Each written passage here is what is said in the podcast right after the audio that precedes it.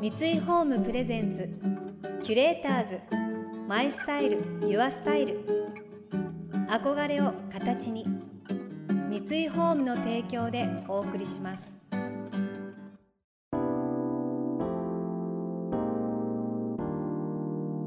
溢れる情報の中で確かな審美眼を持つキュレーターたちがランデブー。今日のキュレーターズはなめかたひさこです。名前しのぶです想像力を刺激する異なる二人のケミストリー。三井ホームプレゼンツキュレーターズ。マイスタイルユアスタイル。ナビゲーターは田中れなです。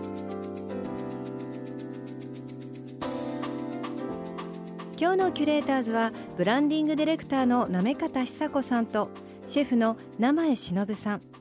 行方さんはアパレルブランドの経営デザイナーなどの経験を生かしてストーリーやデザインなどの一貫したコンセプトワークを行いブランドの向かうべき方向を示すブランディングディレクター。一方名前さんは大学卒業後イタリア料理店で基礎を学びフランス料理界を代表すると言われているミシェル・ブラス氏に支持されます。さらにイギリスの三つ星レストランではスーシェフおよびペーストリー部門を担当。帰国後西麻布にレストランレフェルベソンスを開店され三つ星を獲得するなど新世代ガストロミー界を牽引する存在です。そんな名前さんはシェフ業だけではなく東京大学大学院で農業資源経済学を専攻し学術的な視点から農業と食との持続的な関係性を研究されました。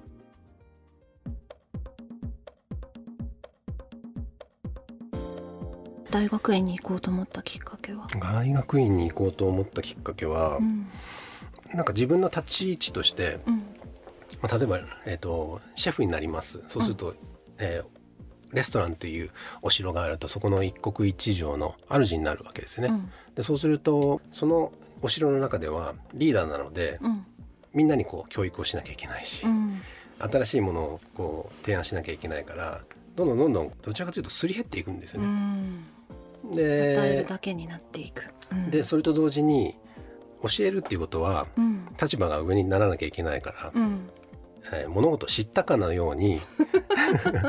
教えなきゃいけないんですよ。説得力でも知ってるでしょ。あ出すためにただそこは知ってるでしょって言ってくれたのはありがたいなと思うのは、全然知らないことばっかりなんですよ。そうなの？もう知らないことからスタートしてもう無知だっていうことを自分で受け入れたところからじゃないと、うん、なんか物事の想像とか始まらないと思っていて、あるいは物事へのこう視点っていうのは定まらないような気がしていて、うん、もっとこう専門的に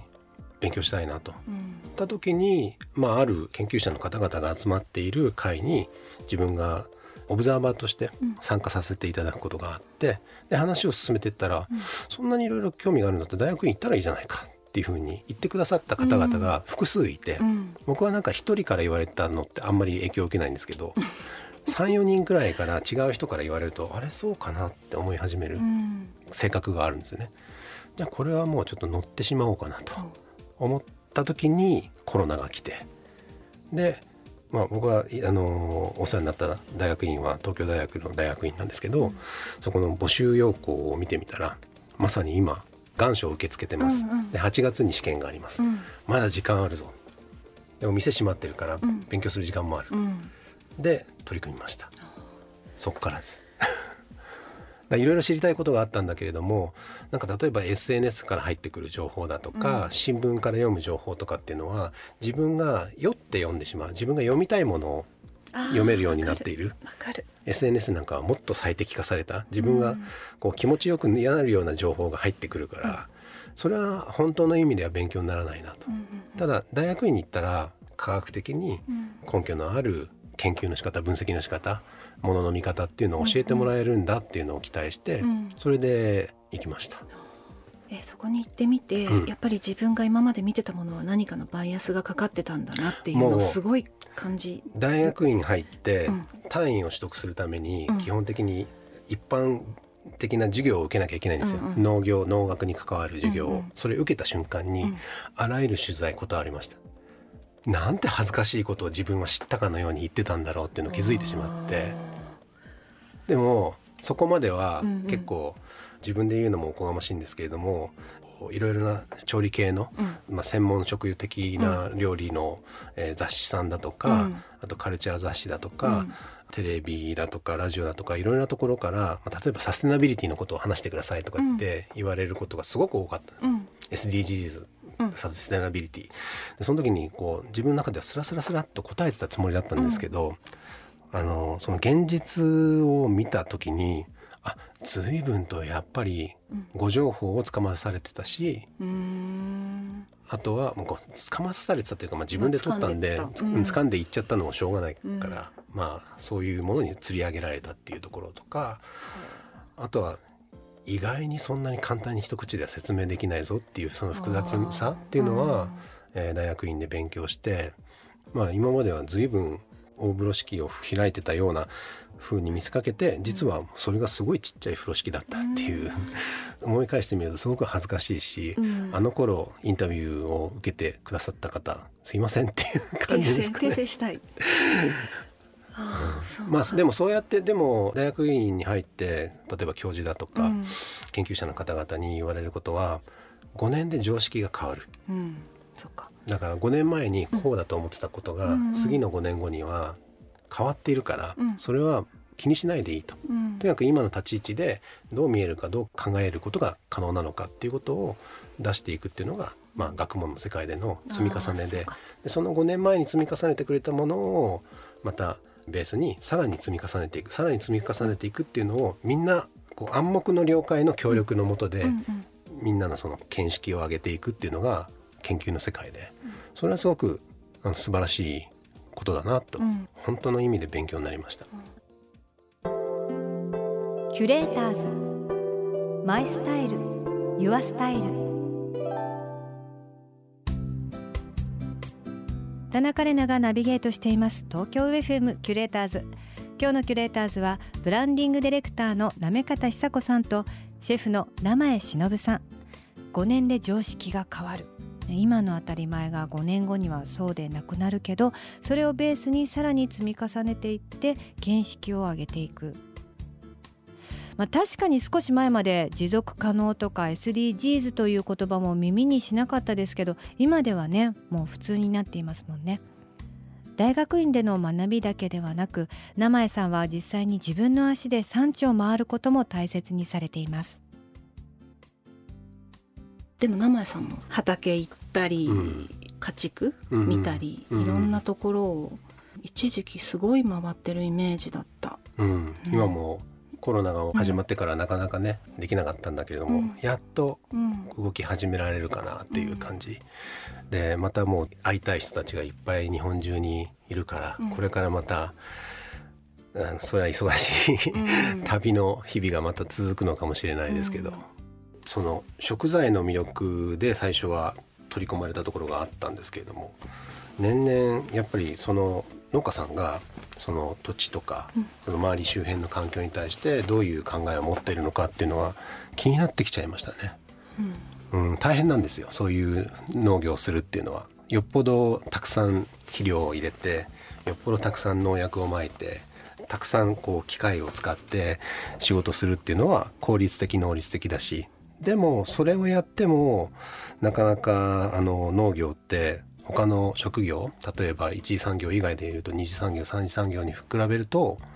経済規模がちっちゃかったりとか利益の幅がちっちゃかったりしてなかなか大変な仕事だなって思うのででその中でより大変なことをしようとしてる人たちはなんでそういうことをするのかっていうのは僕の中では興味があるんですね。一般的な農業経営をしている人たちとは全く違うやり方をしている人たちっていうのを、うんどうしてなんだろうっていろいろと訪れて話しているうちにやっぱりそういう方々と話をしてると彼ら優しいんですよね。うん、それは人にも優しいし、うん、土地や環境やあるいは他の動植物にも優しいしその配慮があるというか。でこういう人に会うとすごく刺激を受けるんですよね。で僕らの飲食業ってそこが中心ないと成り立たない職業なのでやっぱりお客さんに対してあるいは食べに来てくれた人に対してどうやって僕らが思いやりを持って接せれるかっていうのが何を作るとかどういうものを出すかっていうことよりも重要だと思ってるんですよ。そうするとやっぱりそういう方々からもらった学びだとかその時に影響を受けた考え方みたいなものはぱり自分の中でもこう息づきますしそれと同時にその人たちが作ってくれたものが目の前にあってでそれを僕らも大事に扱いながら食べてくれる方々のことをこう大事に思いながらっていうことをこうやっていくうちにどんどんやっぱりそっちの方に興味というか関心が偏っていくのが最近の、うん、方向性ですね。まあ、かといってじゃあ農薬使ってる人がダメだとか化学肥料使ってる人がダメだっていうのは僕は言いたくないんですよね。なぜかというとそれは生まれる理由が必ずあったと思うので。そこは無視できないなと。でもそういう中でより人に対してとか相手に対して配慮のある形で農業やられてる方っていうのは話していて気持ちがいいですね。気分がいいですね。そういう方々から野菜とか果物とかまあ家畜もそうですけどいただくっていうのはやっぱり僕らも気分がいいし気持ちがいいし気持ちよく料理ができるしあとはその素材を大切にしようって思いますしいいこと尽くしですね。それは多分食べてくださってる方にも届いてると思ってやってはいます、うんうん、キュレーターズ。マイスタイル。Your Style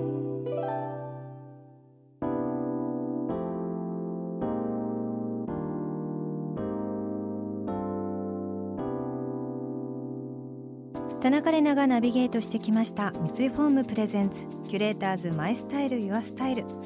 今日のキュレーターズはブランディングディレクターの行方ひさこさんとシェフの生江史伸さんとのお話をお届けしました。名前さん本当にシェフ業でお忙しいはずなのに大学行かれたり地方に足を運んでいろんなことを感じて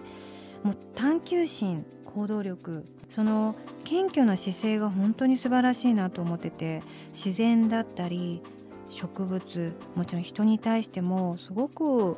感謝の気持ちリスペクトの気持ちがあってでそれで自分はそれを伝えていくんだっていう本当にメッセンジャーとしての役割をクリエイティブ個性自分がの出していくんだってことじゃなくてなんかあるがままの人の自然の優しさ素晴らしさを伝えていくっていうところが素敵だなって思いました。こういう役者に私もなっていきたい。なんて。